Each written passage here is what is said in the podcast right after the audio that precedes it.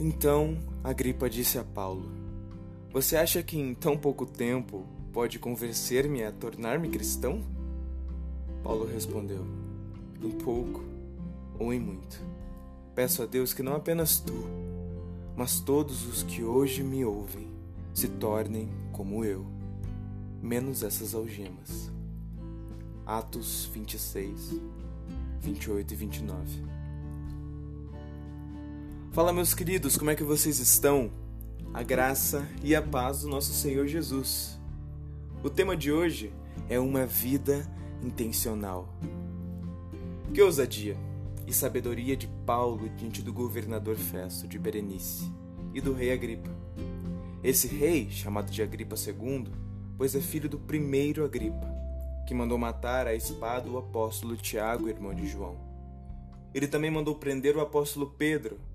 Agora, não é difícil imaginar que Paulo pensasse que depois de tanta perseguição por parte da família de Agripa II, desde Herodes até agora, e ele tem a oportunidade de anunciar ao Senhor aos seus algozes.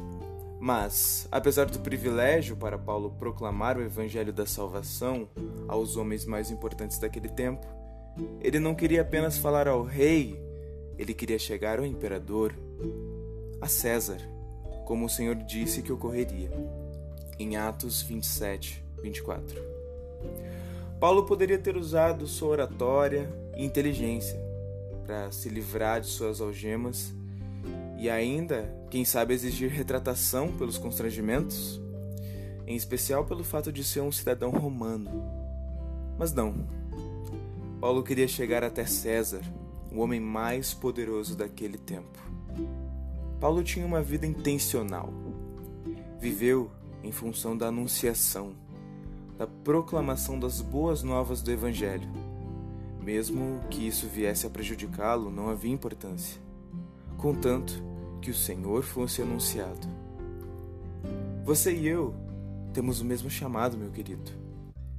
Talvez você pense que não tem nada a dizer, mas deixe-me te afirmar que, mesmo que seja uma palavra como Jesus te ama, Deus está à frente. Deus te ama e Ele vai te ajudar. São palavras que já são um começo. Portanto, comece agora mesmo a ter uma vida intencional. Lembrando, as pessoas não passam por nossas vidas à toa, mas sim com um propósito. Fato de você ter lido ou ouvido essa reflexão já te dá uma mensagem para compartilhar. Então vamos lá? Hoje, não quero perder nenhuma oportunidade de tornar as pessoas conhecedoras da palavra de Deus através da minha vida. Amém? Essa é mais uma mensagem com muito amor ao seu coração no nome de Jesus. Thank you.